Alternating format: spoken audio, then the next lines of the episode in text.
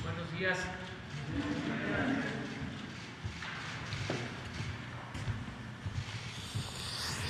Bueno, pues vamos a dedicar este día a contestar preguntas. Adelante. Atrás también. De acuerdo, las dos compañeras. Buenos días, presidente. Tú también y tú. ¿sí? Ok. Ok. Buenos días, Adelante. presidente. Ramón Flores, de el Sentinel Informan de Humanoid. Eh, no me pongo de pie por los compañeros de las cámaras. Eh, presidente, el doctor Jaime Cárdenas Gracia cumplió su palabra y aquí están los dos cheques con el depósito del dinero que son 2.120 millones de pesos con los estados de cuenta del Infonavit, pero extrañamente esta cuenta de banco solo tenía 32 millones de pesos e informan que la Consejería Jurídica de Presidencia no presentó la denuncia.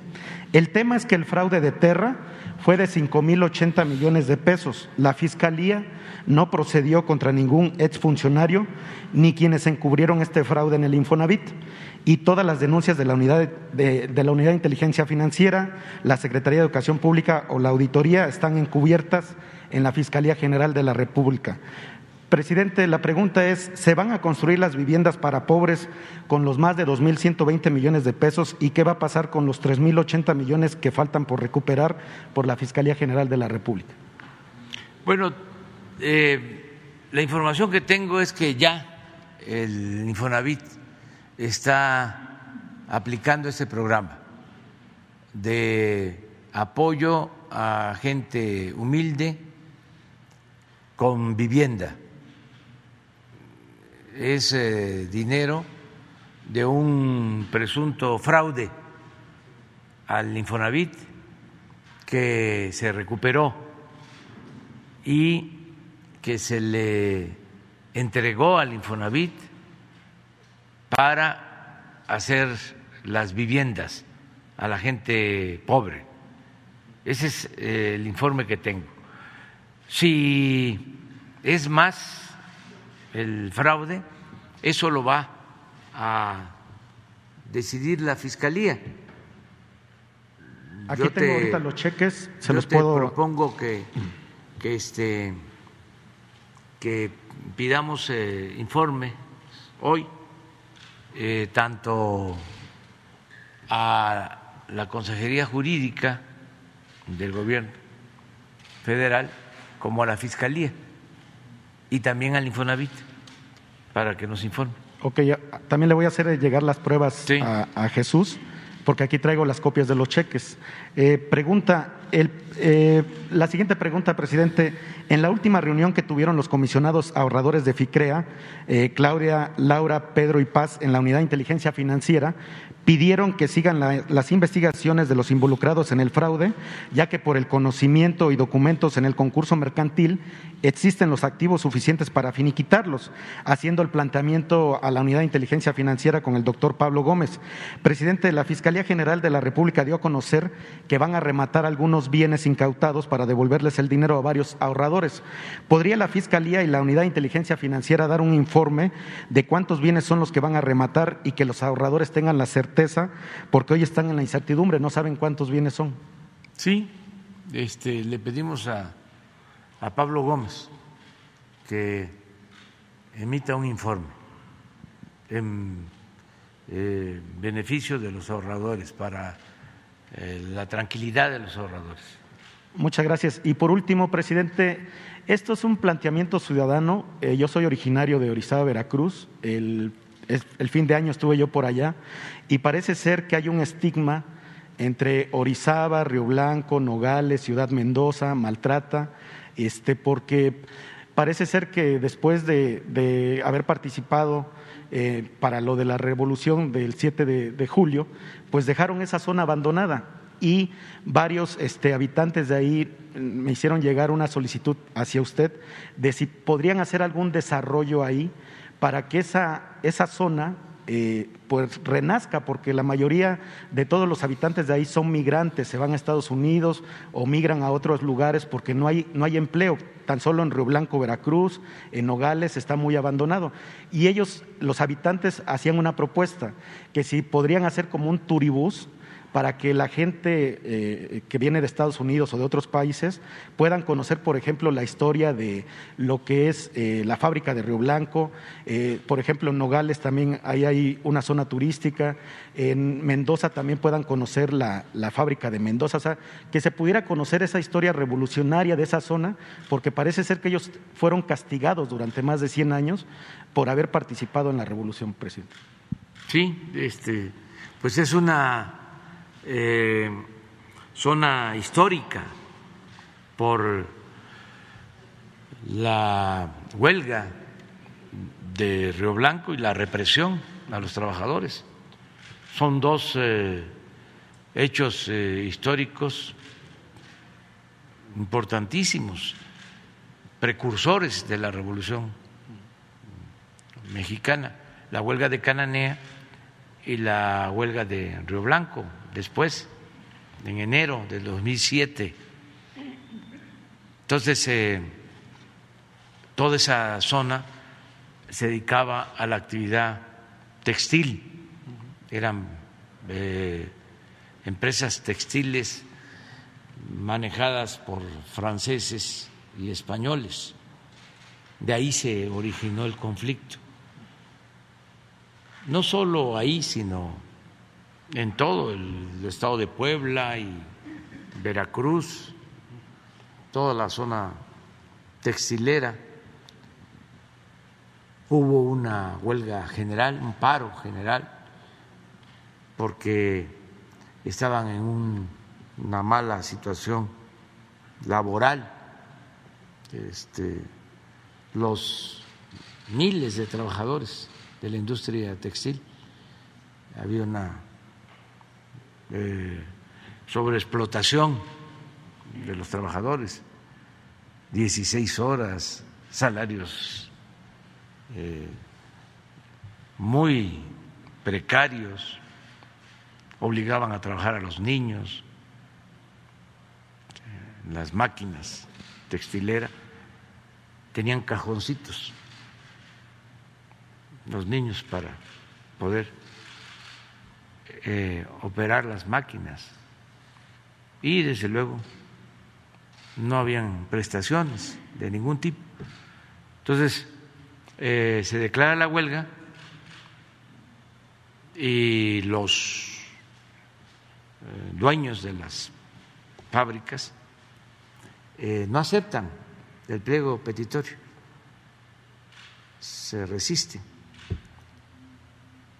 y tardó mucho la huelga, mucho.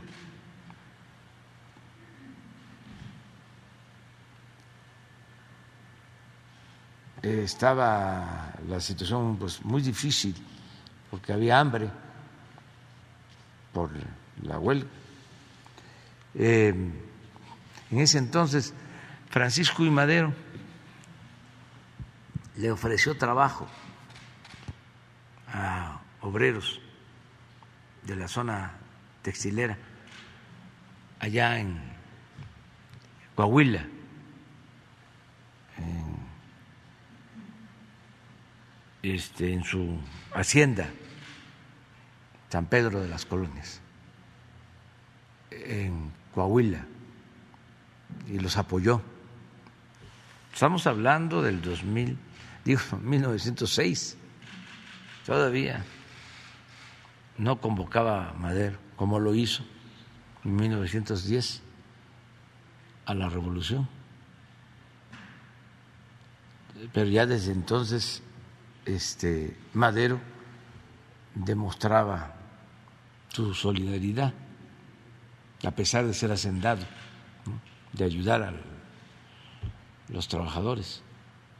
Entonces después vino la, la represión y hubieron muchos, muchos muertos y este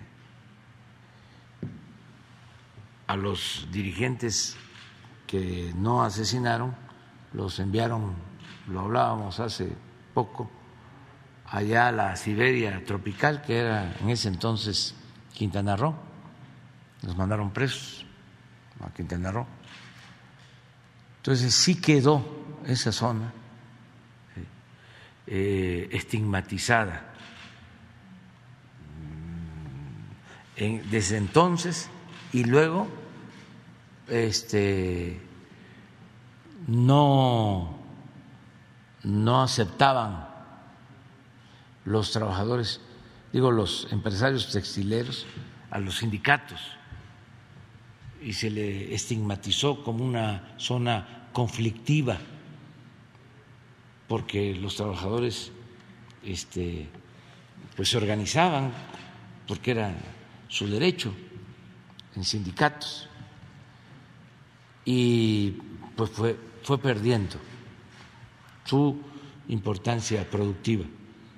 Y en efecto, este, ahora hay abandono y hay mucha migración. Nosotros estamos ahí ayudando este, con programas de bienestar, pero hace falta más. Eh, qué bien que lo planteas este, para tenerlo presente todo lo que podamos nosotros ayudar, lo vamos a hacer. Sí, sí, sí, sí, sí. Le vamos a, pedir a Román Meyer que este, vea qué podemos hacer, porque son pueblos con mucha historia, son santuarios del movimiento revolucionario, que no hay que olvidar. Muy bien. ¿Quién sigue? que, tome la palabra el que al que le toque. Ahí está. Hola, muy buenos días, señor presidente. Pepe Ramírez, eh, de un, eh, del Charro en Vivo, un canal en medios digitales. Presidente, el día de ayer la bancada del PRI presentó en la Cámara de Diputados una propia propuesta de la reforma eléctrica. En este caso se puede interpretar como los, eh, en esta reforma se plantearon varios cambios que se pueden interpretar como las exigencias por parte del PRI para que se apruebe la reforma que usted mandó. En esta eh, propuesta que se presenta por parte del PRI hay varias coincidencias con la que usted está impulsando. En este caso, eh, se considera que la reforma eléctrica, pues la, la, la Comisión Federal de Electricidad tiene que eh, permanecer como una empresa productiva. La nación mantiene el control del sistema eléctrico que podría adquirir electricidad del sector privado y la transición de la eh, energía pues debe también ser realizado por parte de la nación. También se plantea, presidente, que se nacionalice el litio y que en este caso pues no se genere ninguna concesión. Sin embargo, presidente, posteriormente a esta presentación de esta reforma, el PRI pues decide echar abajo la presentación de la misma y después eh, sale una conferencia conjunta con los representantes del PRI, el PAN y el PRD, y en este caso, pues ya plantean que no se va a hacer una aprobación de esta eh, reforma. En este caso, presidente, eh, principalmente pues ya podemos ver cómo se van a estar manejando las cosas en la Cámara de Diputados y en este caso, eh, eh, que es primordial para el desarrollo de nuestro país, pues eh, nos damos cuenta pues las presiones que también van a existir por parte de estos líderes de los partidos para que no pueda ver la luz la reforma eléctrica. En este caso, presidente, eh, cuál es su postura y qué mensaje le daría a los diputados de la oposición que ven con buenos ojos esta reforma que está presentando, pero que lamentablemente por presiones partidistas pues están viendo obligados a desecharla desde un inicio. Esa como primera pregunta, presidente. Pues que se rebelen y que este se pongan del lado del pueblo para que sean auténticos representantes populares. Va a ser una vergüenza el que se ponga de, del lado de las empresas extranjeras que recuerden lo que decía el general Cárdenas, quien entrega los recursos naturales del país a extranjeros es traidor a la patria.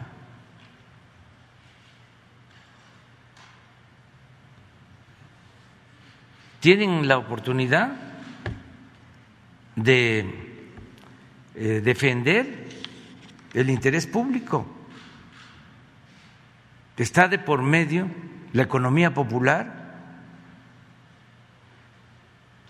Si no se aprueba esa reforma, pues van a seguir medrando las empresas particulares, sobre todo extranjeras. Y miren lo que está sucediendo en Europa. Ayer lo hablábamos, en España. Esas empresas particulares que son las que predominan en México porque se les abrió la puerta en el periodo neoliberal, pues eh, tienen tarifas elevadísimas. Entonces, sí es importante fortalecer a la Comisión Federal de Electricidad.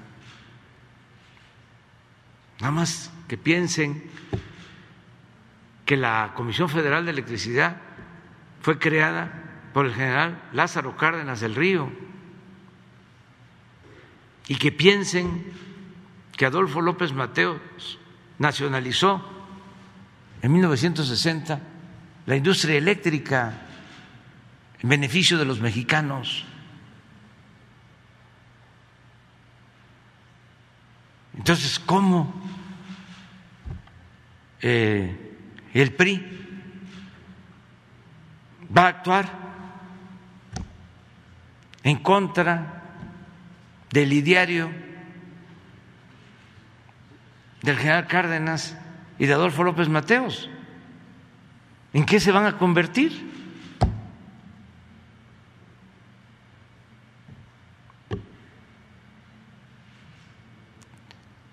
Ojalá y este los dirigentes eh, los dejen en libertad a los representantes populares, a los legisladores, que cada quien vote de acuerdo a sus convicciones, a lo que le dicte su conciencia,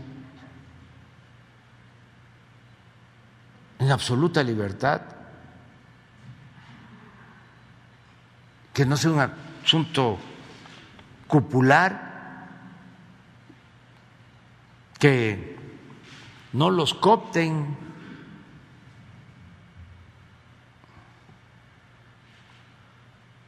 Pero hay tiempo y ojalá, si ya habían presentado esa iniciativa, pues ojalá y la sostengan, que debatan más al interior de sus fracciones, incluso otros partidos.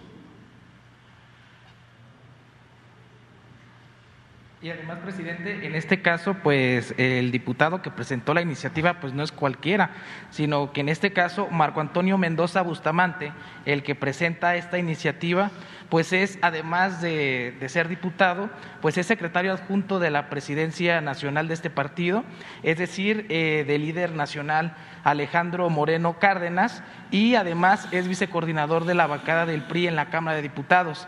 Por eso es que generó tanto revuelo esta iniciativa que presenta este diputado y posteriormente pues el rechazo que ya hace en, redes sociales eh, este comunicado que realiza el grupo parlamentario del PRI diciendo que ellos se pues alejaban de esta propuesta y que al final pues fue por eh, una postura personal por parte de este diputado, sin embargo pues sí generó el enojo de los demás partidos.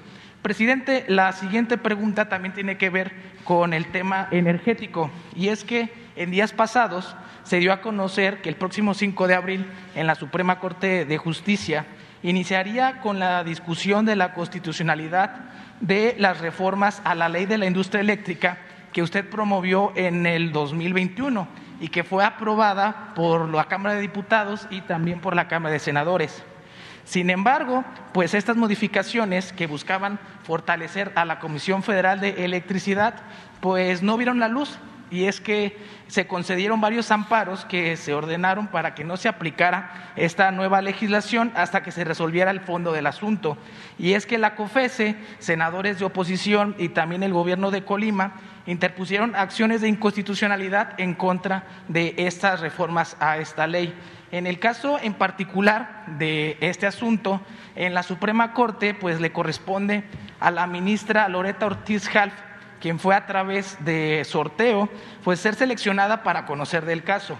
Dio a conocer ya en este caso su propuesta y ella propone rechazar la inconstitucionalidad de la ley de la industria eléctrica, pues resuelve que no vulnera la libre competencia, además de que rechaza que exista riesgo de, la que, de que la CFE se convierta en un monopolio ya que el mismo artículo 28 eh, de la Constitución pues establece que no constituirán monopolios las funciones que el Estado ejerza de manera exclusiva en áreas estratégicas, entre ellas la planeación y el control del sistema eléctrico nacional, así como el servicio público de transmisión y distribución de energía eléctrica pues parece, presidente, que este proyecto pues ya no le gustó tampoco a los diputados del PRI, PAN, PRD, bueno, a toda esta bancada que han hecho una campaña en contra de la reforma y pues ya están buscando que se excuse, que se deje de lado la participación de la ministra en este caso, eh, ya que argumentan que hay un conflicto de interés porque la ministra fue diputada eh, federal del 2012 al 2015 por parte del PT y votó en contra de la reforma eléctrica que se avaló por el gobierno de eh, Enrique Peña Nieto. Estos que están, esta, esta situación que están impulsando, pues no tiene ninguna base. Eh, yo no sé quién esté asesorando a, los diputados y senadores de estas bancadas, pero además nos demuestra su gran incongruencia. Y es que mientras ellos están impulsando la recusación de la ministra, se quedan callados con el verdadero conflicto de interés que se vive en la Cámara de Diputados. Y como ejemplo tenemos a Margarita Zavala, quien es esposa de Felipe Calderón, y también a Mariana Gómez del Campo, quien es sobrina del expresidente. Y tienen un claro conflicto de interés, ya que Felipe Calderón pues, fue empleado de, de Iberdrola. Otro caso también que debemos nosotros tener en mente es el de el senador Miguel Ángel Osorio Chong, quien fue secretario de Gobernación en el sexenio de Enrique Peña Nieto. Ellos, presidente, pues no deberían de participar en esta discusión que ya se va a llevar a cabo en unos cuantos días en la Cámara de Diputados y si se aprueban la de senadores, pues porque obviamente pues hay intereses que pues no están alineados con el de la nación. Y en este caso le preguntaría, presidente, pues qué opina al respecto de este conflicto de interés y si se buscaría alguna acción para que los aludidos pues no participen en esta discusión tan importante para los mexicanos. Me he quedado anonadado. ¿De qué medio eres tú? De Charro en Vivo. ¿Cómo? El Charro en Vivo, de redes sociales. Sí.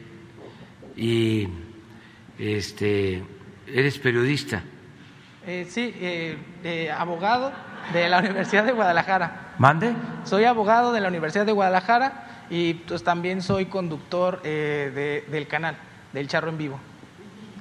¿Y qué edad tienes? Eh, tengo 27. Pues felicidades. Coincido contigo. Ya no voy a contestar nada. y hay que esperar a que la Corte resuelva y sobre lo de conflictos de intereses lo mismo, tanto en eh, el Poder Legislativo como en el Poder Judicial pero mm, me gustó mucho la formulación de tu planteamiento y coincido contigo. este, es una pregunta, pero al mismo tiempo, pues eh, es eh, una reflexión, un análisis de este tema tan importante que va a resolverse en estos días, tanto en la Suprema Corte como en la Cámara de Diputados y de Senadores. Es que vamos a hacer los mexicanos frente a la estrategia que se inició en el periodo neoliberal para destruir a la Comisión Federal de Electricidad. Si vamos a continuar con la misma estrategia para que todo el mercado eléctrico sea manejado por empresas, sobre todo extranjeras, o fortalecemos a la Comisión Federal de Electricidad para garantizar este servicio sin fines de lucro, para que eh, las familias tengan acceso a tarifas justas y que puedan este, eh, tener luz, que no nos pase, repito, lo de España. Eh, están pagando los españoles diez veces más por la luz que lo que se paga en México. ¿Por qué? tenemos nosotros participación en el sector. Pero si sigue perdiendo terreno la Comisión Federal de Electricidad, que ya solo le permiten generar el 30 por ciento de la energía eléctrica. No es que no tenga capacidad, es que como hicieron una reforma, no le permiten eh, despachar la energía de sus plantas, no les permiten que esa energía de sus plantas pueda subir a la red de transmisión a la red nacional. Suben primero la de las empresas, la, energía de las empresas particulares. Llegaron al extremo de eh, declarar y dejar hasta lo último a la energía que produce la Comisión Federal en las hidroeléctricas con el engaño, la mentira de que la energía que se produce en las hidroeléctricas es sucia, que no es energía limpia, cuando todos sabemos que es energía limpia y barata. Arriba de eh, la energía eh, hidroeléctrica están las eh, plantas termoeléctricas. Tienen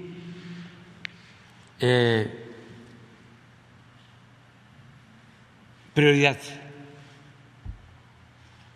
Y como se vio ayer aquí, se paga a ese precio y se tiene que entregar un subsidio, no a la gente. Nosotros estamos apoyando a la gente con subsidio, pero además, por esa legislación vigente, hay que subsidiar a grandes consumidores con una serie de mecanismos tramposos que crearon como el llamado autoabasto, para que no paguen la luz las grandes corporaciones. Entonces, eso es lo que se va a resolver. Ayer estuvimos con el señor Kerry, el embajador de Estados Unidos en México, con empresarios, y se les eh, explicó el porqué de esta iniciativa. Y al parecer, pues este se sintieron atendidos y satisfechos, porque no es cierto que la iniciativa tenga que ver con promover las energías sucias, no es cierto que no nos importe eh, producir energía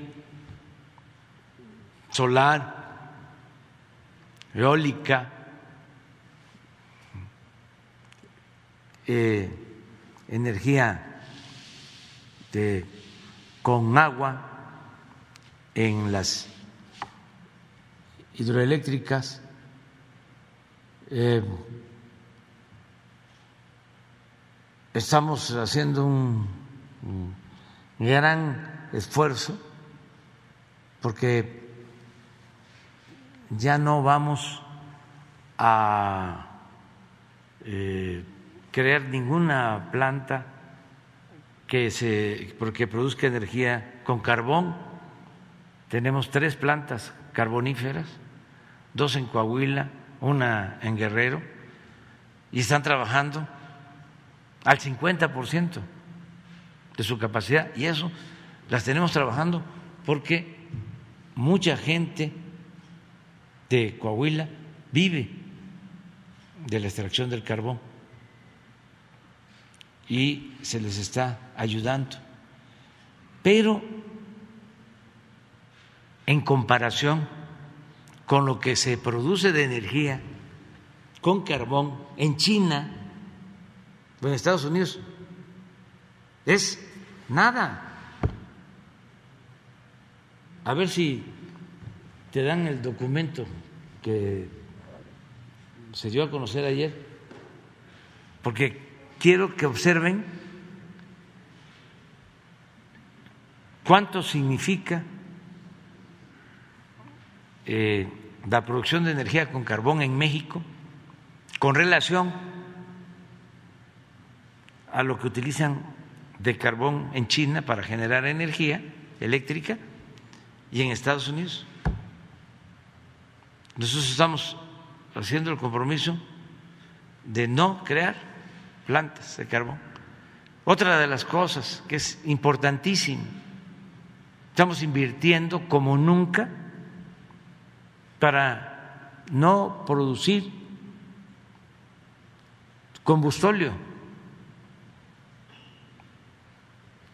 Estamos invirtiendo en dos plantas coquizadoras y es probable que se invierta en una más para no producir combustóleo. ¿Esto qué significa? No producir contaminantes, dióxido de carbono a la atmósfera. Y estamos también echando a andar un proyecto de modernización de las hidroeléctricas. Tenemos ya eh, en marcha un parque solar que va a ser el más grande de América Latina en producción de energía, en Puerto Peñasco, Sonora. Entonces, todo esto este, se expuso ayer, este, porque utilizaron no los que vinieron ayer, sino los que mandaban antes, utilizaron lo de las energías limpias para hacer negocios sucios, engañando. Entonces, eso es lo que estamos viendo. A ver si no tiene este, Laura, el documento. Sí, los puntos. Nada más.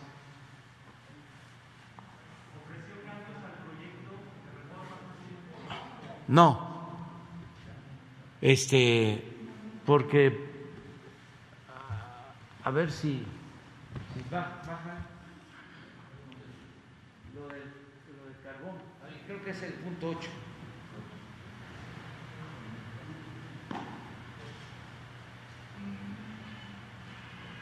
No, es, es este.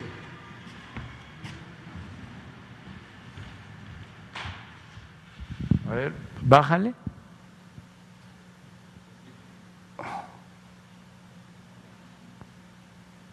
Bájale. Baja. Por... No.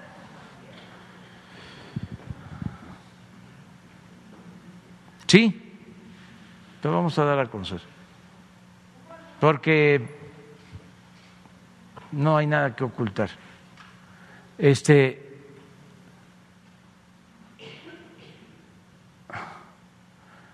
Todo esto es lo que estamos haciendo. se aplica el programa de reforestación más importante del mundo. 1.500 millones de dólares estamos invirtiendo. No hay ningún país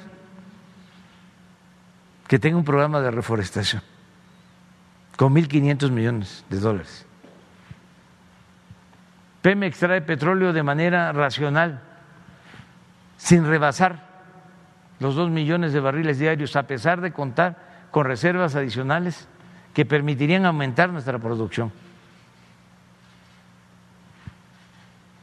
No se ha autorizado el fracking.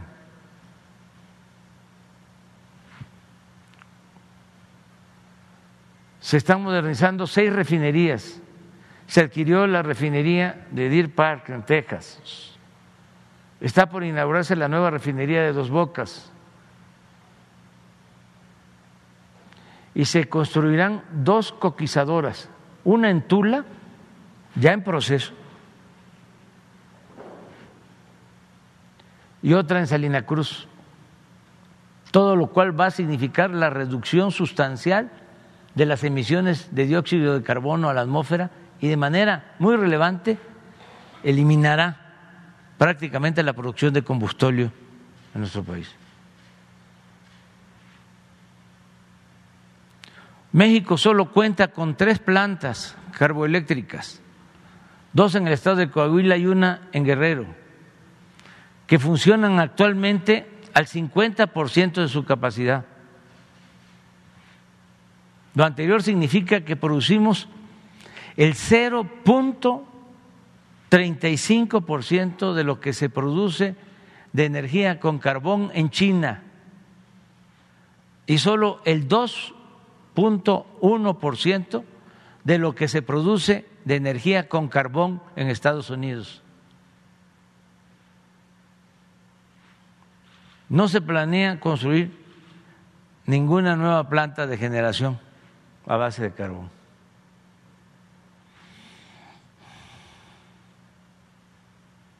Estamos en condiciones de apoyar a la transición energética de la industria automotriz norteamericana en México, aportándole la energía limpia que requiere. Destaca como parte de este esfuerzo la fabricación nacional de vehículos eléctricos, con lo que se reducirá el mayor contaminante que es el transporte. Eh, pero bueno, aquí se trataron otros asuntos, pero es eh, contestando tu pregunta. Pues eh, a informar están en los primeros puntos. A ver, ¿por qué no pones el punto número uno? Esto es lo que se les dio a conocer. Se respetarán los permisos de importación que se entregaron a cinco petroleras para introducir combustible. Esto fue en el sexenio anterior, bajo condiciones de precios justos y legalidad. Es decir, no vender huachicol ni hacer contrabando. Esas son las empresas. Exxon, Valero, Shell, Tesoro, Koch. Las mismas condiciones se aplicarán a todas las terminales de combustible que cuenten con los permisos para su operación. E inicialmente se retirarán denuncias y se levantarán las clausuras existentes como gesto de buena voluntad. No obstante, si hay actos de reincidencia vinculados al huachicol, porque por eso se han clausurado las terminales y por el contrabando.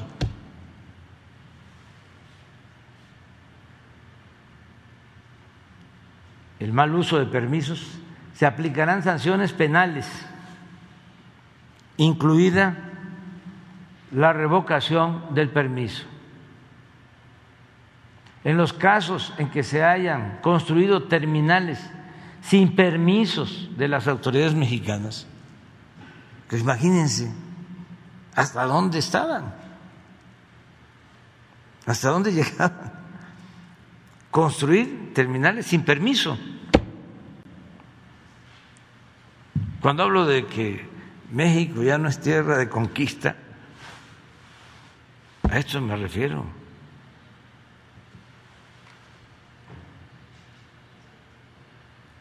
solo podrán ofrecerse como opción el que Pemex, previo avalúo y en caso de necesidad, adquiera dichas instalaciones. Si ya están terminadas, pero no tienen permiso, porque no se les otorgó ningún permiso. Y aún así las construyeron. A ver, el punto dos.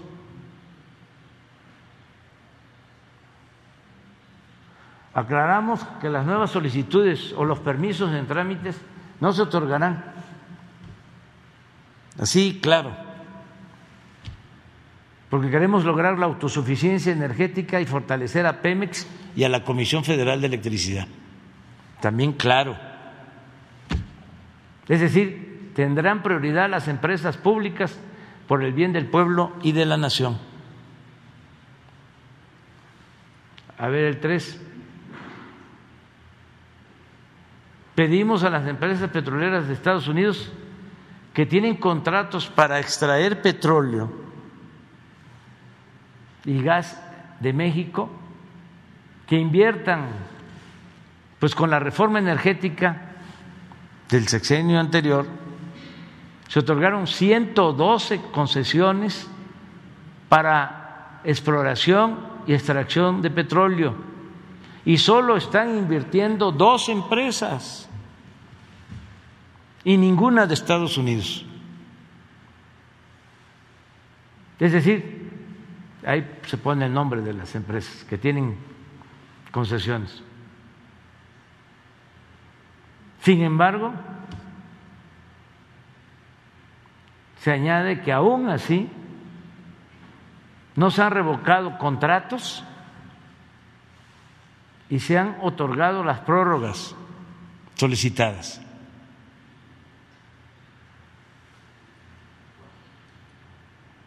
Cuatro, que el yacimiento Sama, que es un yacimiento importante, compartido por Pemex y Talos, inicie sus operaciones. Talos es una empresa estadounidense y es un yacimiento conjunto. A Talos y a dos empresas más en el sexenio anterior les otorgaron la concesión para explotar un yacimiento que también tiene Pemex. un yacimiento compartido.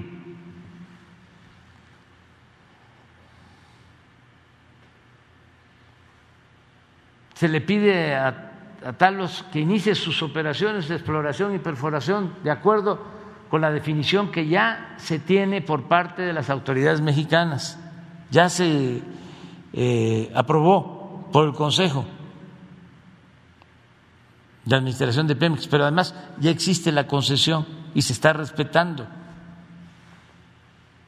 Esto nosotros no lo hubiésemos hecho, porque esto significa el modelo de compartir utilidades de lo que extraen, este, dejan una parte. Y nosotros no estamos de acuerdo con eso. Pero ya están los convenios de utilidad compartida y los estamos respetando. Pero aún así, todavía no hay inversión. ¿Y qué es lo que han hecho con los convenios? En la mayoría de los casos, vender las acciones, optar por la especulación financiera. Pero no estamos cancelando concesiones. Todo esto lo digo para que este, se sepa que estamos actuando, vamos a decir, con tolerancia, sin autoritarismo, sin arbitrariedad. En este yacimiento se cuenta con petróleo de buena calidad. Existe el acuerdo del Consejo de Pemex y solo se requiere inversión, la cual puede aportar Talos, otras empresas o algún fondo de inversión. En caso de que Talos se desista del arbitraje, porque hay una eh, denuncia, no quieren que Pemex participe en la administración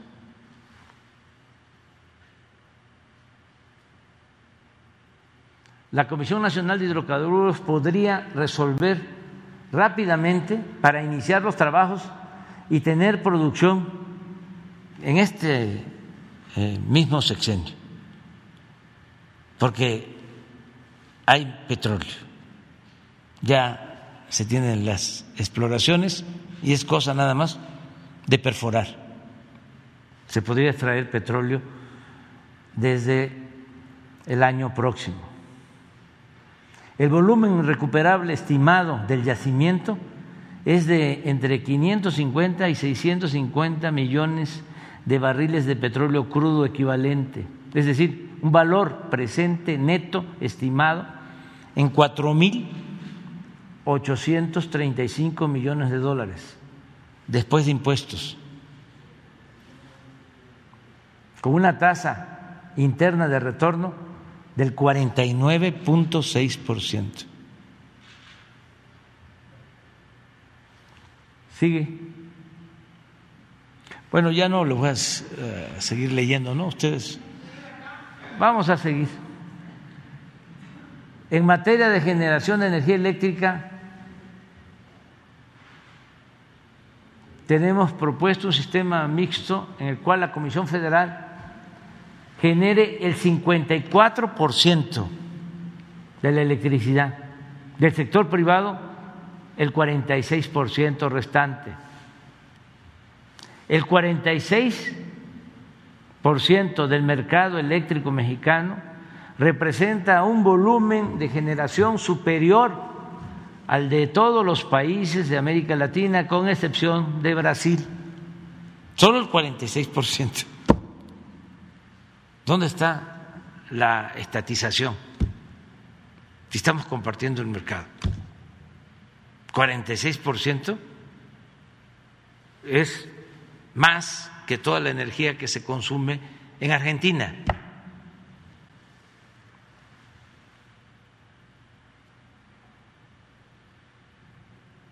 Y en ese porcentaje se incorporará toda la inversión en generación de las empresas privadas. O sea, es muchísimo.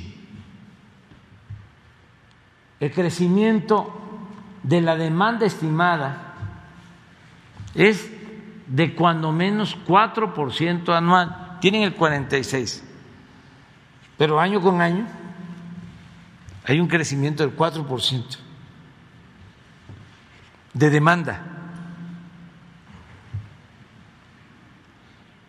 Lo que duplicaría los ingresos potenciales para el sector privado en menos de 20 años.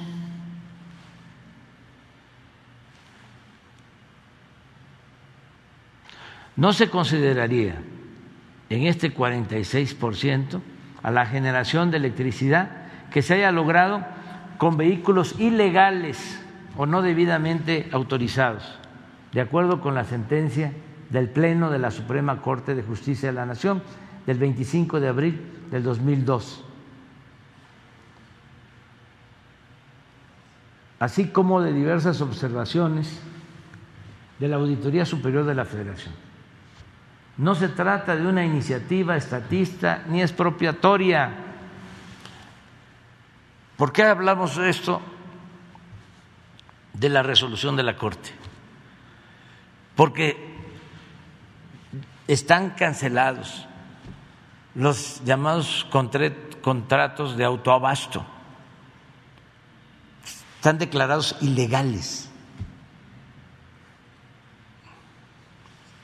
Y no podemos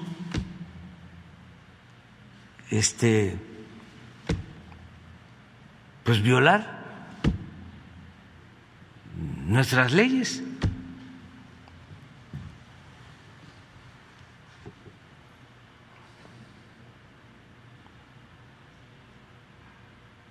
Dice, no se trata de una iniciativa estatista ni expropiatoria. Lo que se busca es rescatar a Pemex y a la Comisión Federal por seguridad nacional y para mantener precios justos para los consumidores. Queremos evitar situaciones como la crisis que vivió Texas en 2021 debido a una tormenta invernal o la que vive ahora España con un gran impacto para su población.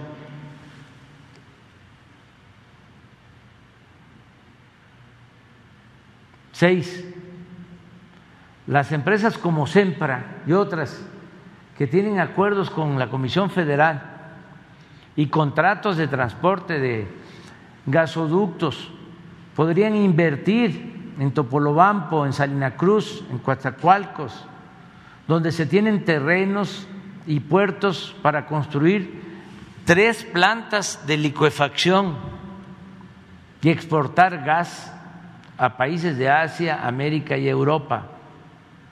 Las empresas interesadas deberán llegar a un acuerdo con la Comisión Federal a más tardar en un mes. ¿Por qué? Es esto. Porque SEMPRA ya tiene contrato de transporte de gas y otras empresas. Entonces, incluso ya tienen un permiso para eh, instalar una planta de licuefacción y ya están trabajando en Ensenada, Baja California. Entonces, estas empresas, como ya tienen el acuerdo con la Comisión Federal, podrían eh, ampliar esos contratos, que implicaría destinar gas que tiene la Comisión Federal en demasía, porque en el sexenio anterior, ya lo hemos dicho, se engañó de que iban a construir 16 termoeléctricas y que para eso necesitaban comprar gas. No construyeron las termoeléctricas, pero sí compraron el gas. Y ahora tenemos en la Comisión Federal gas excedente que se está revendiendo, se está perdiendo dinero de el erario, dinero del pueblo. Entonces, el planteamiento es si ese gas se procesa en estas plantas de liquefacción, que lo que hacen es congelar el gas para transportarlo, llevarlo a Europa o a cualquier, parte y regasificarlo y volverlo a meter a los ductos. Hay condiciones en Topolobampo para poner una planta, en Salina Cruz, todo esto para Asia, y en Coatzacoalcos para América y Europa. Ahora que es el conflicto en Europa por el desabasto de gas o el aumento en el precio del gas, ¿cómo se ayuda a Europa? ¿Cómo se lleva gas a Europa si no se tienen las plantas de liquefacción? En Estados Unidos solo hay seis y estas están en el Atlántico, en el Golfo. En el Pacífico no hay ni una sola. Entonces, no hay infraestructura suficiente. Por eso, pues el papel relevante de Rusia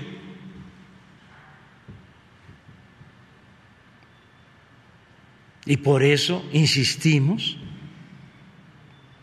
en la autosuficiencia. ¿Qué decían los tecnócratas? ¿Qué decía Aspe en los tiempos de Salina, cuando se abandonó el campo? Decía, ¿para qué fomentar el sector agropecuario? Si en un mundo globalizado podemos comprar lo que necesitemos en cualquier país. Esa era la lógica, así de simplista, a partir de una concepción economicista. No es así. Y más cuando se trata de petróleo, de energéticos y de alimentos. ¿Qué tenemos que procurar todos los países? Lo está haciendo ahora Estados Unidos. Ayer lo planteó el presidente Biden. Autosuficiencia. Ayer dio a conocer que van a sacar de sus reservas un millón de barriles diarios de petróleo para bajar el precio de las gasolinas en Estados Unidos. Entonces, por eso es importante eh, el que se pueda procesar este gas. Ah, y decía yo, ¿por qué un mes?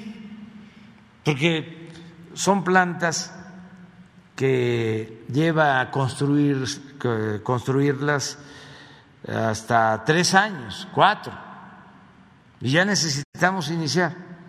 Ya no las vamos a ver nosotros terminadas, pero sí queremos que se inicien, porque son necesarias. Y son inversiones de tres mil, cuatro mil millones de dólares cada planta. Entonces, sí, SEMPRA y estas otras empresas no responden en un mes, licitamos. Porque sí van a haber empresas interesadas. Adelante. Pueden suscribirse acuerdos conjuntos para la producción de energía con la modernización de turbinas equipamiento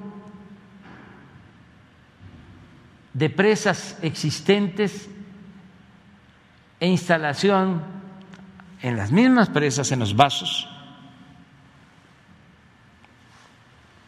de celdas flotantes fotovoltaicas flotantes en los embalses de las presas. Se utiliza toda la infraestructura que se tiene y se ponen paneles en la presa. Y ahí están los generadores. Entonces, tiene un doble propósito. El generar la energía con el agua y con el sol.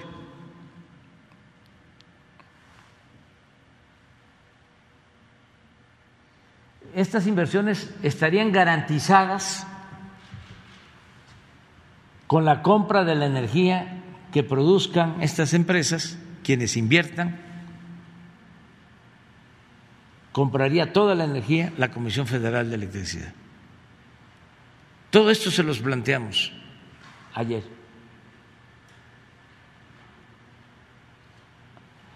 Los invitamos además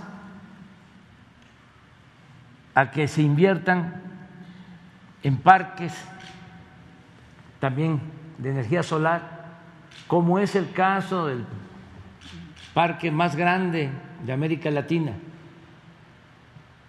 ubicado en Puerto Peñasco, Sonora. Ahí va a estar un parque, ya tenemos el terreno, ya está el proyecto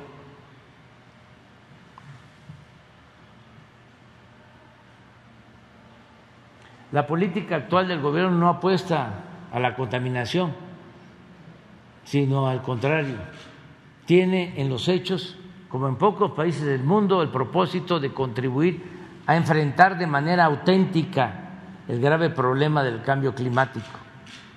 Se les informa que el presente gobierno adquiere un compromiso de Estado de impulsar la transición energética a través de de una política de desarrollo científico y tecnológico.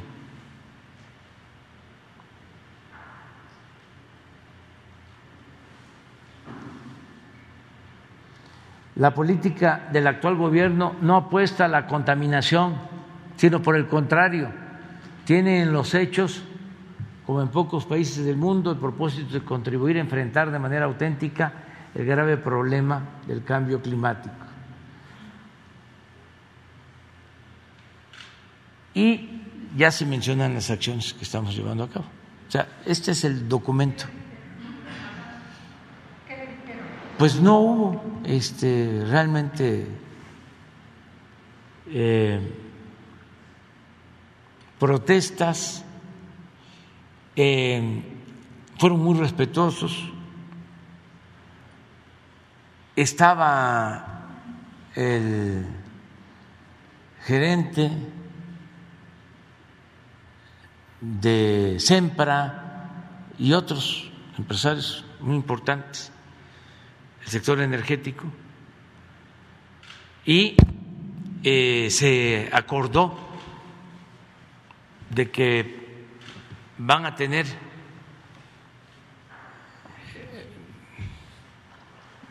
más comunicación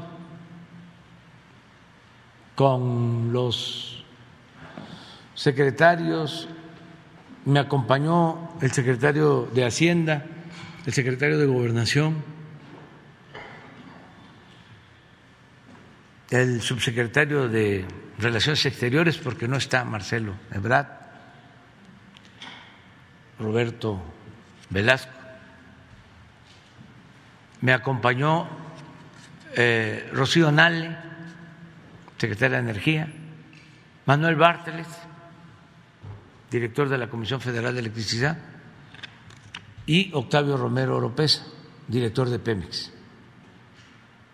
Entonces se expuso esto, eh,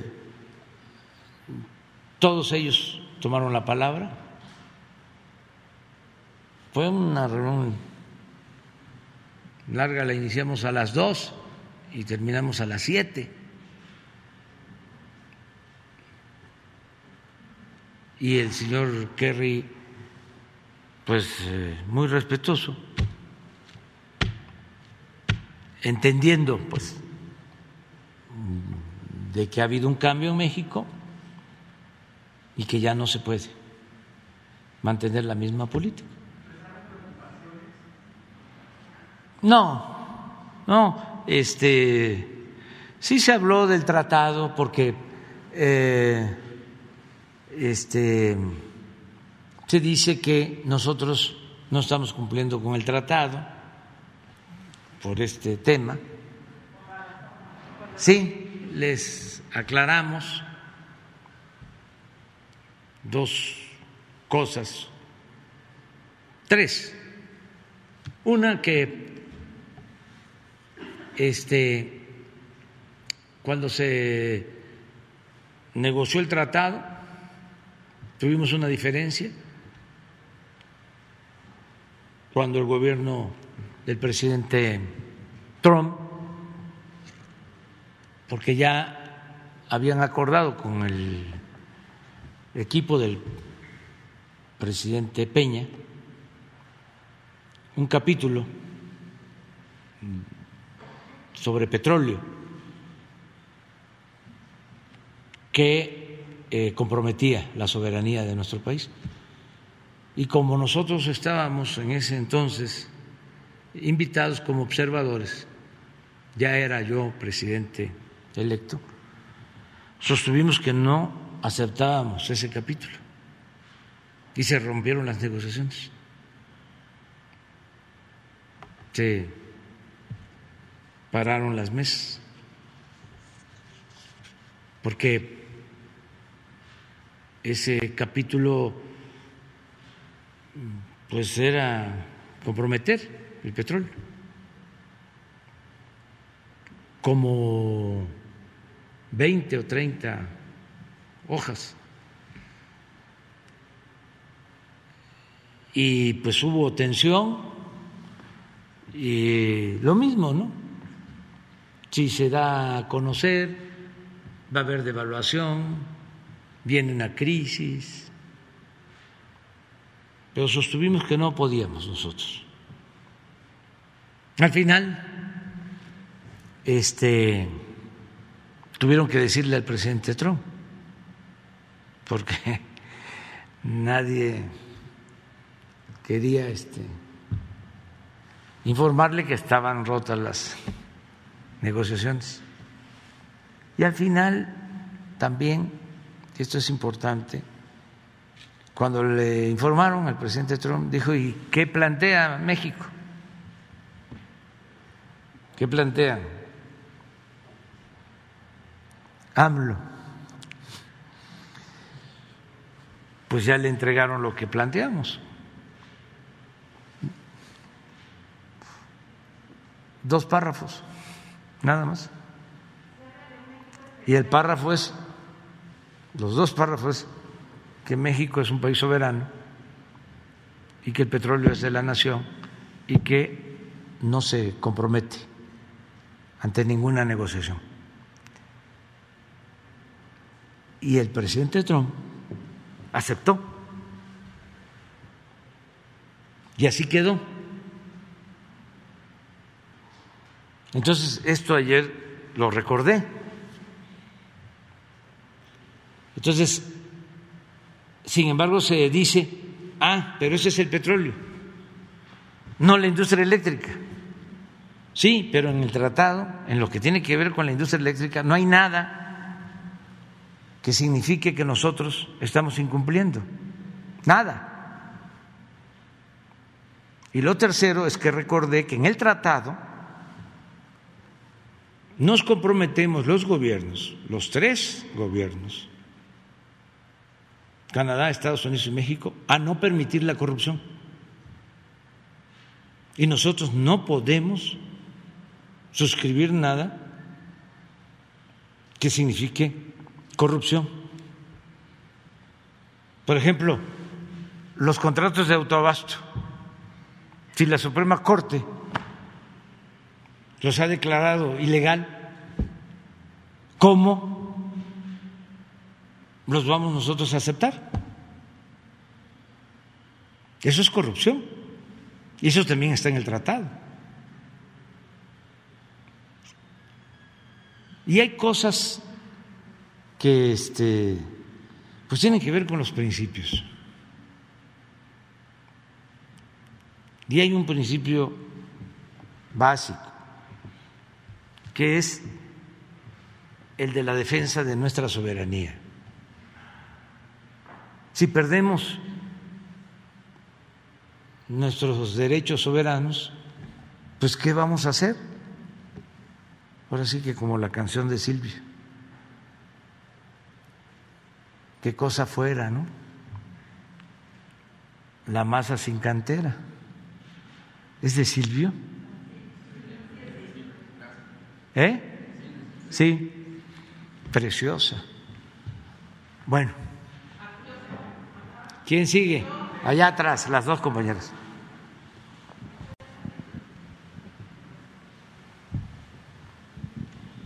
Gracias, presidente. Buenos días. Marta Obeso, de Esfera Noticias y de la revista Naturopatía. Para recordarle, señor presidente, que el secretario de Salud se comprometió a presentar en este espacio, en el mes de febrero, un informe de los logros obtenidos por la Dirección de Medicina Tradicional y Desarrollo Intercultural de la Secretaría de Salud esto en respuesta a una denuncia que se hiciera a través de estos medios, Esfera Noticias y Naturopatía, por representantes de las comunidades indígenas y, defensores del conocimiento ancestral. Con este informe se pretende que usted considere este, la solicitud que le hicieran los abuelos, como el abuelo Santiago Ortela y la propia Confederación Mundial de Medicina este, integrativa tradicional y educación en salud este, desde el principio de su administración, en donde le solicitan la urgente necesidad de cambiar al titular de esta dirección, quien fue nombrado durante la administración de Vicente Fox y que a lo largo de 20 años pues no ha sido más que una simulación en, en el cumplimiento de los objetivos para que, lo que fue creada esta dirección. Y quisiera este, preguntarle, señor presidente, ¿ya tiene usted este informe? Mira, te propongo que el martes, que es eh, el informe de salud, eh, escuchemos el reporte sobre este tema del doctor Jorge Alcocer.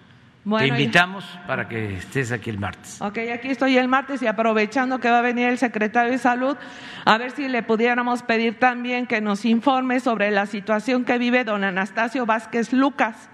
Él es huesero, sobador, médico tradicional, otomí, ñañú, de 84 años de edad, quien labora en la clínica de salud de Amealco de Bonfil, en Querétaro, este, bajo el esquema del INSABI en el área de medicina alternativa como huesero desde hace más de ocho años, sin recibir ninguna prestación laboral, cobrando un sueldo de tres mil pesos al mes y ahora a su edad de 84 años, que él quiere jubilarse, le dice la autoridad que no puede hacerlo porque nunca cotizó a su pensión.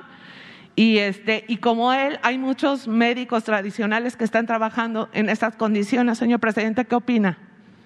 Pues vamos a, que también nos informe el doctor Jorge Alcocer y reconocer pues lo que hacen los médicos tradicionales, en este caso hueseros,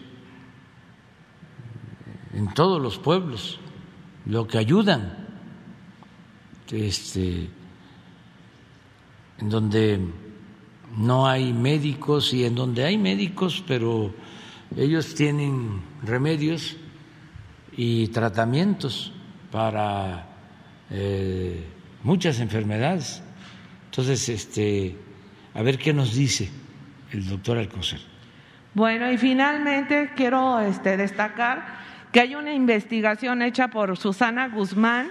Ella es, este, ahorita está haciendo su residencia en la Universidad de Sorbona en París y desde antes de que empezara su administración, precisamente ella señala que a través de esta Dirección de Medicina Tradicional de la Secretaría de Salud solo se han realizado políticas públicas instrumentales que han sido efectuadas desde instancias con objetivos ajenos y colaterales a la atención de este sector de la medicina tradicional en México.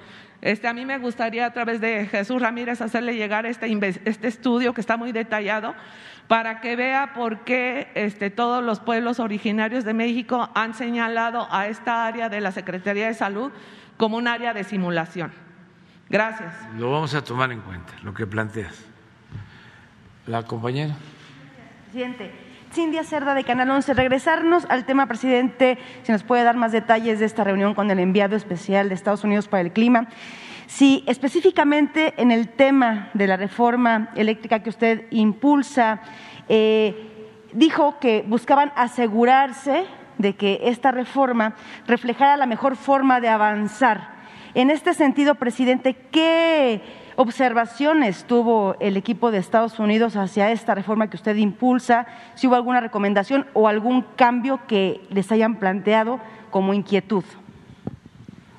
Bueno, este, en la plática eh, nos eh, comprometimos y se va a hacer el día de hoy a entregarles eh, copia de la iniciativa,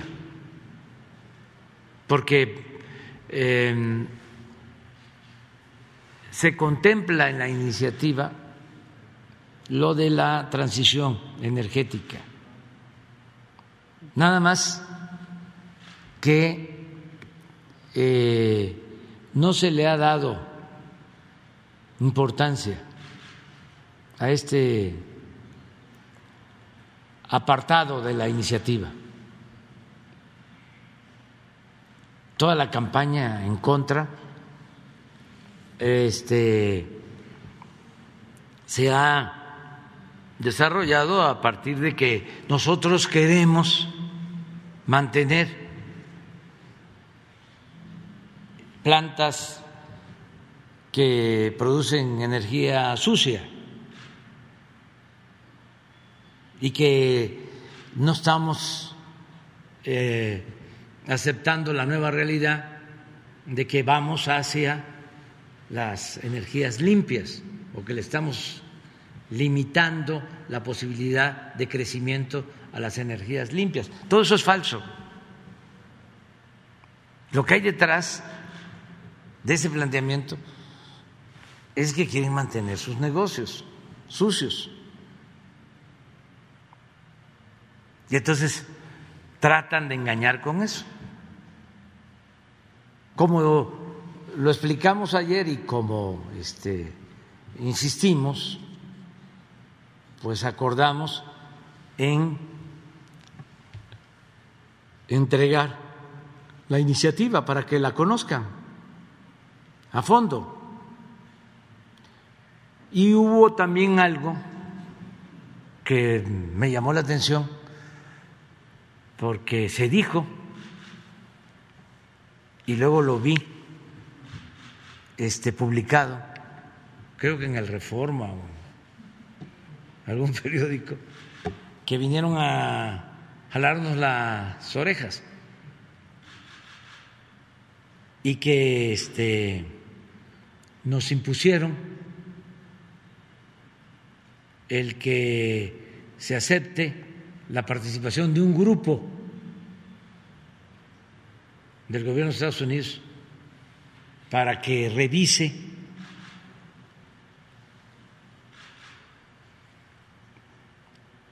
todo lo relacionado con nuestra iniciativa. Pues eso, como es lógico, nosotros no podríamos aceptarlo, ni de Estados Unidos, ni de Canadá, ni de China, ni de Rusia.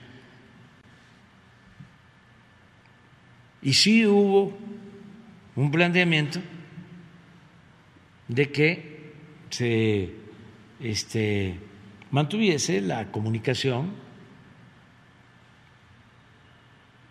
sobre el tema y que este participara un grupo, pero ellos plantearon eso y yo me quedé callado. No se aceptó. A lo mejor este, ellos pensaban de que eso iba a ser aceptado y alguien se adelantó a decir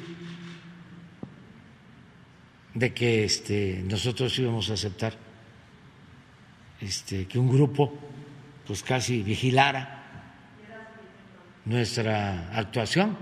En todo caso, el, grupo de revisión sería externo, no tendría ningún involucramiento con la reforma que usted plantea. No es que no aceptamos, o sea, es una decisión de nosotros. Eh, tenemos muy buenas relaciones con el gobierno de Estados Unidos, han sido muy respetuosos de nuestra soberanía, pero eso no este, podría aceptarse.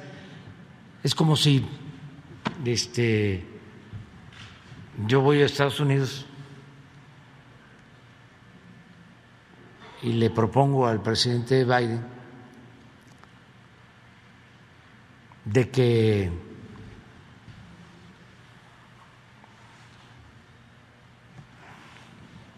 reduzca el precio de las gasolinas por decreto en Estados Unidos. Con razón me diría, ¿y tú qué te metes? Deja de estar de salamero. Este, hablando de eso, me gustó mucho lo de ayer del presidente Biden. Hay un contenido, fíjense, también este, para enseñanza de los tecnócratas conservadores de nuestro país. Miren lo que eh, puso el presidente Biden. Te mandé el. Ah, sí, está ya traducido.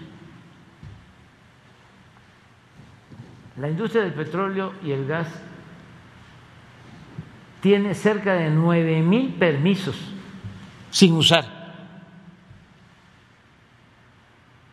para perforar en tierras federales. Eso es en Estados Unidos.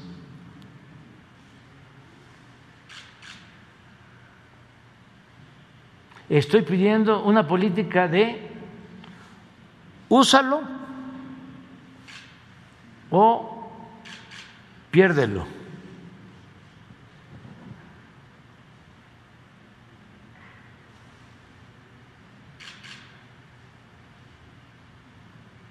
El Congreso debería hacer que las empresas paguen tarifas por pozos inactivos en arrendamientos federales y por tierras públicas que están acaparando sin producir. Está muy radical el presidente Biden.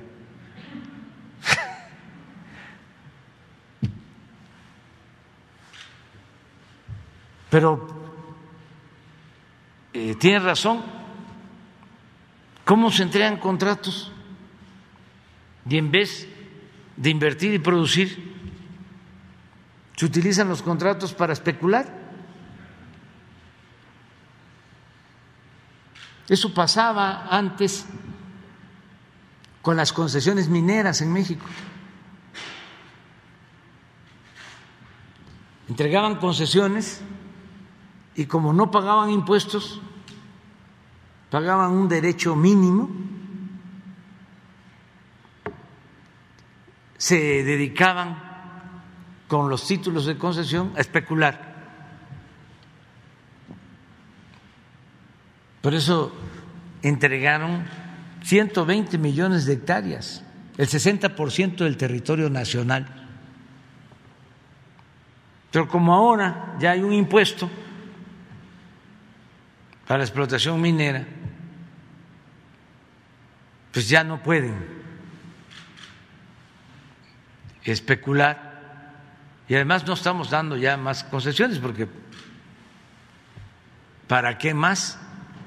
¿Cuándo terminarían de explotar 120 millones de hectáreas? Pues no sé en cuántas vidas. Entonces, esa especulación pues no debe de existir ni en México, ni en Estados Unidos, ni en ningún lado. El propio eh, John Kerry dijo que sería el embajador de Estados Unidos en México, Ken Salazar, quien encabezaría este grupo. ¿Será entonces que se adelantó? ¿A qué, a qué se refería con esta declaración, presidente? Si con él que... tenemos muy buena relación y siempre este, están abiertas las puertas para el embajador de Estados Unidos en, en México. Es muy buena la relación, pero hay una gran diferencia entre escuchar, informar, conversar, comunicarnos. ¿Qué es la comunicación? Son mensajes de ida y vuelta. Es mucha la diferencia a este, imponer un grupo para vigilarnos, observarnos. Eso pues no lo permite nadie. A lo mejor sí, a lo mejor en otros tiempos gobiernos sumisos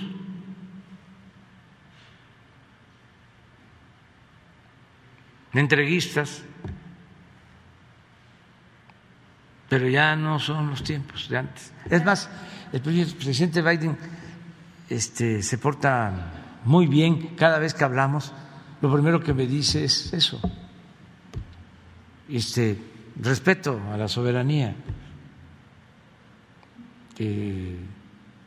siempre, ni patio trasero, ni patio delantero, ni nada de eso. ¿La reforma se queda como está o hubo alguna idea, una sugerencia? Se queda como está porque incluye lo que ellos tienen como preocupación, lo de la transición energética. Por eso les vamos a enviar la iniciativa para que la conozcan bien. Presidente. Brevemente, en otro tema, ayer usted envió la iniciativa al Congreso eh, de la Cámara, en la Cámara de Diputados para la creación de un centro para identificación de cuerpos, búsqueda de personas desaparecidas. Eh, si nos pudiera hablar de este tema. Pues ¿qué es envió este, esa iniciativa al Congreso eh, para crear estos centros de identificación de personas desaparecidas con toda la tecnología, con todo el avance científico, es algo que va a ayudar mucho en la búsqueda de desaparecidos. Es una iniciativa que preparó la Subsecretaría de Gobernación, el área de Alejandro Encinas, de Carla, que trabajan todos los días en la búsqueda de desaparecidos. Eh, presidente, y ya nada más para terminar, eh, la COFEPRIS, eh, si nos puede aclarar que si es cierto que la COFEPRIS ya desde inicios de marzo había autorizado el uso de la vacuna para niños de 5 a 11 años de edad, ¿se va a anunciar próximamente o cómo quedó esta autorización para la vacuna Pfizer? El el martes, si les parece, para tener este, con exactitud la información.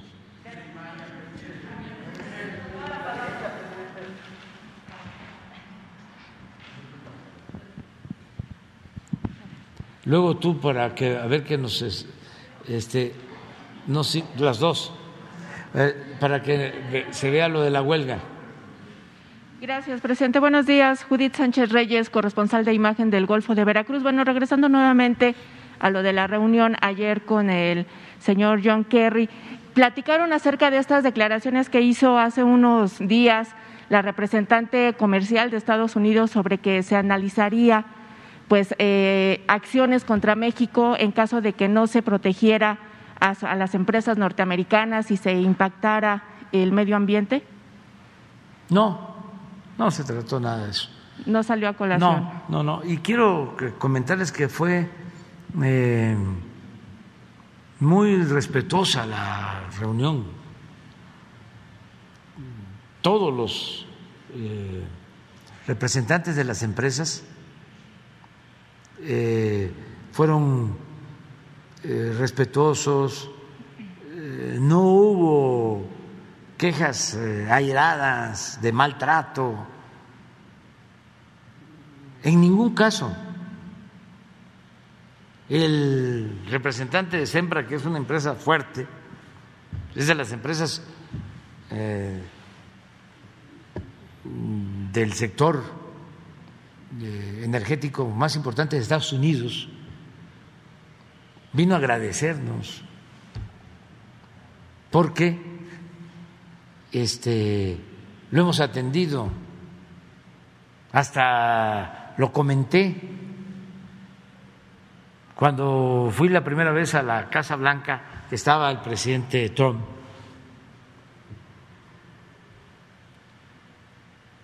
Al término de todos los encuentros que tuvimos, hubo una cena. Participaron empresarios estadounidenses y empresarios mexicanos. Y ahí estaba el señor que vino ayer, en esa cena. Entonces se paró porque hubo eh, preguntas, hubo un diálogo. Y planteó de que no se le otorgaba el permiso para una planta de liquefacción, precisamente, en Ensenada. Entonces, este, dijimos que lo íbamos a, a ver y se hizo una consulta en Ensenada. Lo que no se hizo en otros casos. Se le preguntó a la gente si estaba de acuerdo, porque no íbamos nosotros a dar un permiso sin tomar en cuenta la opinión de la gente de Ensenada. Se hizo una consulta, se votó y la gente aceptó que se instalara la planta y se le dio el permiso. Y ya están empezando a invertir. ¿Cuál es el comentario que, Entonces, que más le llama la atención? Eso, este, ayer, pues se suponía de que él venía este, a reclamarnos. Y yo planteé en una reunión previa que tuvimos con el señor Kerry de que pues no había nada pendiente con Sempra, que al contrario se le estaba planteando lo de la este, planta de liquefacción de Topolobampo, pero que dependía de ellos. Entonces, este, cuando le toca eh, intervenir, pues lo que hace es agradecernos porque se resolvió el problema. Por poner un, caso, eh, lo mismo con los de la empresa Talos, que vinieron, este, hicieron su planteamiento, se les propuso lo que aquí ya vimos y lo van a analizar. Y el propósito es pues que eh, se pongan de acuerdo con el director de Pemex, pero en ningún caso estuvieron, por ejemplo, los representantes de General Motors, de Ford, y vinieron a decirnos de que están invirtiendo en el país y que no tienen ningún problema. Y sí, hablaron de la necesidad de las energías limpias, pero pues se les explicó de lo que se está llevando a cabo. Pero en ningún caso hubo un reclamo, al contrario, estaban muy contentos. Y qué bueno, es muy necesario este diálogo, porque si no se distorsionan las cosas. Y estamos hablando de los interesados, porque puede ser que los que tienen otras motivaciones, pues sean los que exageren, ¿no? Ya ven cuántos internacionalistas hay oficiosos mexicanos que quisieran que este, nosotros nos arrodilláramos, porque se quedaron acostumbrados a eso. Pero pues no. Eh, ahí planteamos en la carta de que es, a ver, el final. Ahí está todo. Es fundamental la integración económica entre Estados Unidos, México y Canadá. Se mostraron entonces receptivos ante la reforma. Ahí está, miren. Estamos dispuestos a atender a las empresas del sector energético de Estados Unidos sin actuar de manera injusta y arbitraria. Existe disposición al diálogo. No queremos dejar de tener buenas relaciones con el gobierno de Estados Unidos ni con las empresas de ese país, porque consideramos que es imprescindible y benéfica la integración económica y comercial entre las dos naciones, con respeto a nuestras soberanías y sin permitir actos ilegales, influyentismo y corrupción. Esto es. Entonces vamos a continuar así. Sí, este, de casualidad. Bien, presidente. Eh, el viernes pasado, tres jueces del Tribunal de Enjuiciamiento de la región de la cuenca del Papaloapan, Oaxaca, otorgaron el fallo absolutorio con el que quedó en libertad el único policía imputado por el asesinato de Alexander Martínez Gómez, un joven futbolista de 16 años, en junio de 2020, tras salir a la tienda por un refresco en compañía de sus amigos. El tribunal argumenta que no quedaron acreditados los elementos que presentó la Fiscalía de Tuxtepec y por eso lo dejaba en libertad. Virginia Gómez, que es la mamá de este, de este joven, denunció desde pues, los hechos, eh, corrupción y encubrimiento e irregularidades en el caso por parte de la Fiscalía de Tuxtepec. Pues este policía obviamente eh, cambió varias veces la versión de los, de los hechos. Quiero comentarle también que esta resolución se da a pesar de que hubo pruebas contundentes de la participación de esta policía municipal, al igual que otros cuatro efectivos. Incluso la Defensoría de Derechos Humanos de Oaxaca concluyó que el asesinato de Alexander había sido una ejecución sumaria y extrajudicial. Este caso se lo dimos a conocer el año pasado y de ahí se derivó el acercamiento de la Secretaría de Seguridad y del fiscal del Estado con la familia. Pero bueno, por supuesto la resolución no es lo que esperaban los padres, sobre todo porque hay pruebas, presidente. Preguntar en este sentido si el secretario Adán Augusto López, titular de la Secretaría de Gobernación, puede intervenir en el caso, puede eh, recibir a los familiares, a los padres de familia de este, de este joven e incluso eh, ver la manera de que puedan hacer pues sinergia con el fiscal de, Oaxaca y con la embajada de Estados Unidos porque Alexander tenía nacionalidad estadounidense. De hecho, ayer eh, los, los llamaron a los padres para que puedan platicar y ver de qué forma se puede dar pues un vuelco a, esta, a este caso, a esta resolución. Los padres de familia temen represalias porque finalmente desde que sucedió este asesinato han sido amedrentados. Y en este sentido, presidente, preguntarle también si dentro de lo que son las instituciones de seguridad y aquellas que están para procurar justicia, se puede tomar en cuenta que los, los, casos en donde están involucrados policías municipales o policías estatales sean atraídos por la Fiscalía General de la República justamente para evitar la contaminación en las pruebas, que eh, se eviten este tipo de irregularidades y realmente hay una procuración de justicia.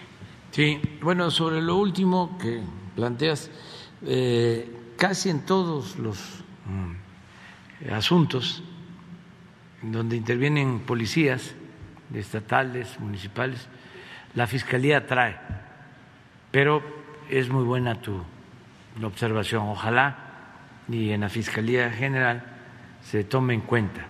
Sí, porque los casos se toman eh, a nivel estatal y ya si hay alguna situación como esta, bueno, Sí. pues se busca las, las instancias Sí. federales. Pero sí lo ha hecho la Fiscalía General en otros casos, pero sería bueno que siempre participaran como una recomendación. Sí, porque este caso tiene un año, diez meses Sí. que sucedió. Y le vamos a pedir a Dan Augusto que se ponga en comunicación con los familiares y pedirte a ti de que nos ayudes, nada más para el enlace, para que puedan hablar con los familiares. Y ya nada más finalmente, presidente, preguntarle si usted ha hablado o ha tenido comunicación con la diputada local Úrsula Salazar Mujica, recién, comunica- eh, recién nombrada como coordinadora de la bancada de Morena en el Congreso de Tamaulipas, por el, este audio que se difundió en donde supuestamente pues, le pide el típico moche a un proveedor. Ella ya salió a desmentir esta situación, sin embargo ya hay una denuncia al respecto, tomando en cuenta justamente pues esta política de no impunidad, de no corrupción. Eh, ¿Usted ha seguido el caso? ¿Ha pedido información al respecto? No, pero este, pues ya saben cuál es mi postura, ¿no?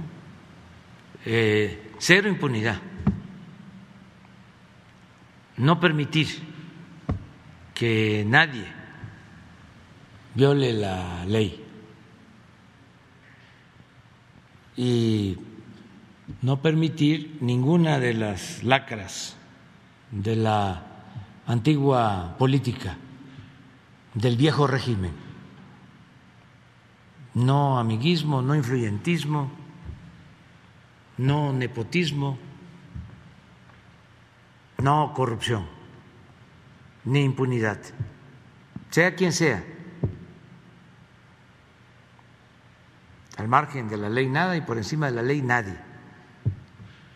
Entonces, eh, puede ser un familiar cercano, lejano, cualquier ciudadano que comete un delito tiene que ser castigado.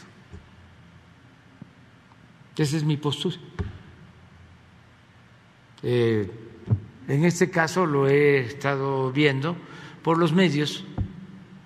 Es este, en efecto una sobrina, porque es hija de una prima hermana. O sea, la abuela de esta diputada se llama Úrsula, así se llamaba mi abuela, Úrsula, la abuela de esta diputada y mi madre eh, eran hermanas. O sea, la mamá de ella es mi prima, la mamá, prima, la mamá, prima hermana. Pero pues si la veo en la calle no no la identifico. No tengo relaciones, pues. Este en nada. Seguramente tengo fotos con ella, eso sí, por ni giras a Tamaulipas y demás, pero no hay ninguna relación. Y además, pues ni se le puede este, juzgar sumariamente, no puede haber hecho sumario, o sea, se tiene que probar primero. Y segundo, no debe de haber impunidad para nadie. Es un poco lo de José Ramón, lo de Loret y de todos estos mafiosos queriendo eh, engañar, confundir, porque José Ramón, que tiene 40 años, se casa, se este, une, eh, su esposa trabajaba en Houston, se van allá a vivir, rentan una casa y hacen el gran reportaje porque la casa es este como las que este, usan los fifís.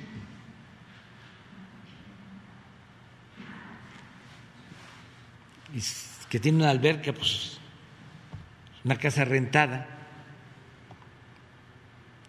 Ah, pero ¿qué le añaden? De que el dueño de la casa trabajaba en una empresa petrolera a la cual nosotros le dimos contratos en exceso. Luego entonces hay conflicto de intereses. Pues ni conozco la empresa petrolera, ni nunca doy instrucciones para que se le dé preferencia a alguien no soy corrupto. Entonces, Loret piensa que yo soy como él. O Claudio X González. O toda esta gente deshonesta, inmoral. Y quieren este enlodarnos. Pero van saliendo las cosas, ¿no? Para ser opositor se necesita tener autoridad moral. Un corrupto está muy difícil que pueda enfrentarse a un gobierno. Lo hacen polvo. Yo he aguantado, he resistido porque tengo un escudo, que es mi honestidad, que es lo que estimo más importante en mi vida. Y por eso he salido muchas veces, como ser poeta, de la calumnia ileso. Y vaya, que se han lanzado fuerte. Y no han podido. Además, tengo mi tribunal, que es mi conciencia, que es el que más me importa. Casi me confieso todos los días con mi tribunal. Cuando se tiene la conciencia tranquila, se puede ser muy feliz y enfrentar cualquier adversidad. Entonces, como un corrupto, porque eso es ya el colmo del cinismo, se quiere situar como juez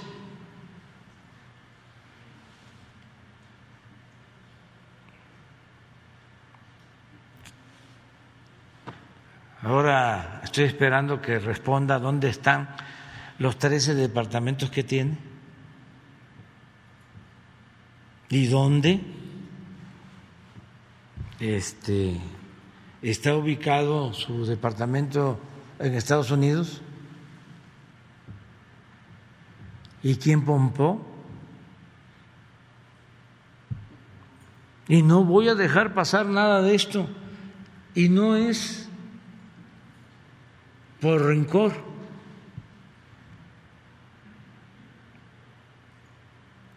Es que es una muy buena oportunidad para aclarar paradas, para hacer público esto.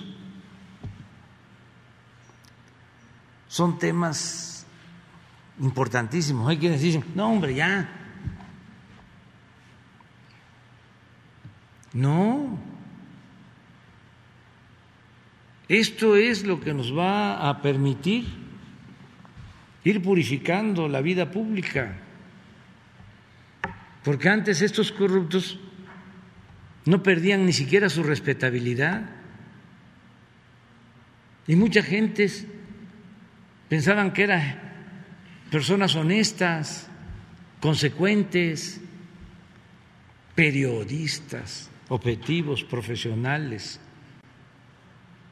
independientes. No, son personas que se dedican a proteger intereses. Y ese es su modus operandi. Y ganan mucho dinero por eso. ¿Qué tiene que ver con los periodistas? Que tienen convicción, que tienen principios, que tienen ideales. ¿Qué tiene que ver con Sarco? Con Daniel Cabrera con los hermanos Flores Magón, incluso con Julio Scherrer, con Miguel Ángel Granados Chapa y con muchos más.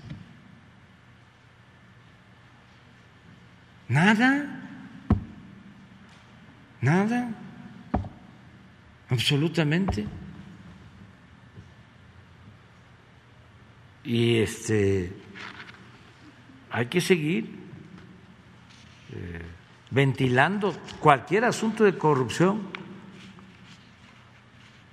Trátese de quien se trate.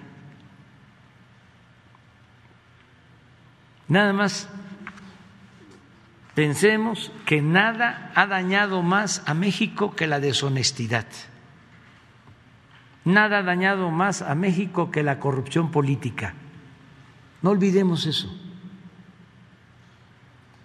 Es el principal problema, la causa principal de la pobreza, de la desigualdad, de la violencia, la corrupción política. Por eso la decadencia de México. Entonces, tenemos que desterrar la corrupción del país. Cero tolerancia. No dejar pasar nada. Estigmatizar a los corruptos. Porque de ahí va a venir la renovación de la vida pública. Nada de que le ha ido muy bien, es muy hábil, se coló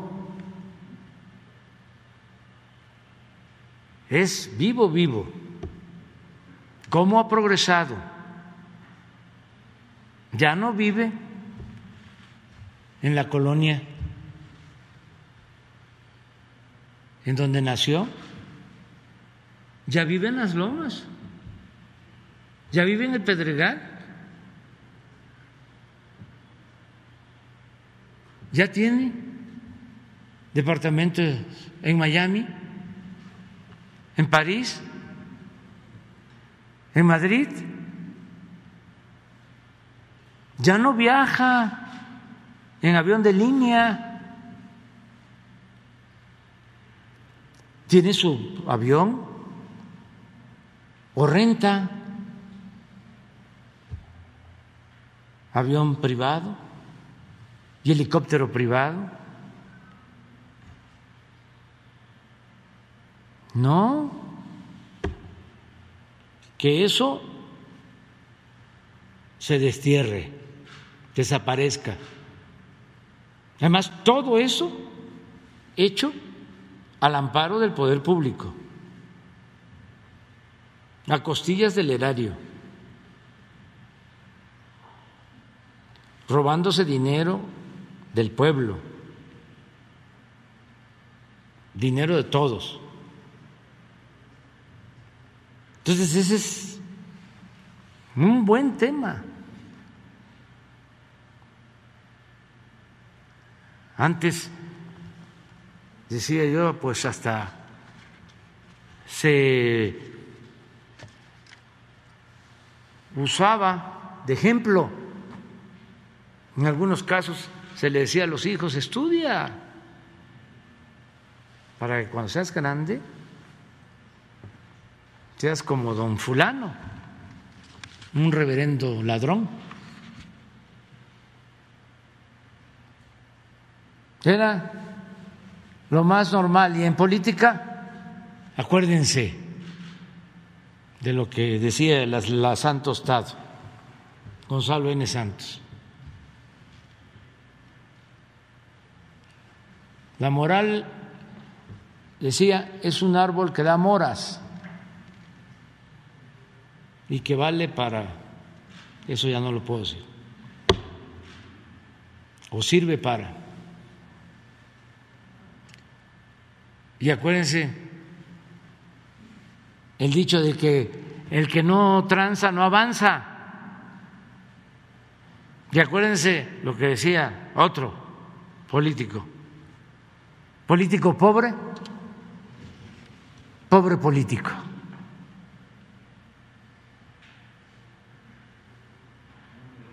Y otros, ¿no?